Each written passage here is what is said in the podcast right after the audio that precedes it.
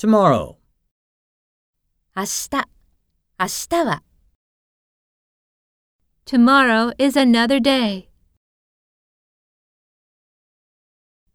I have to get up early tomorrow.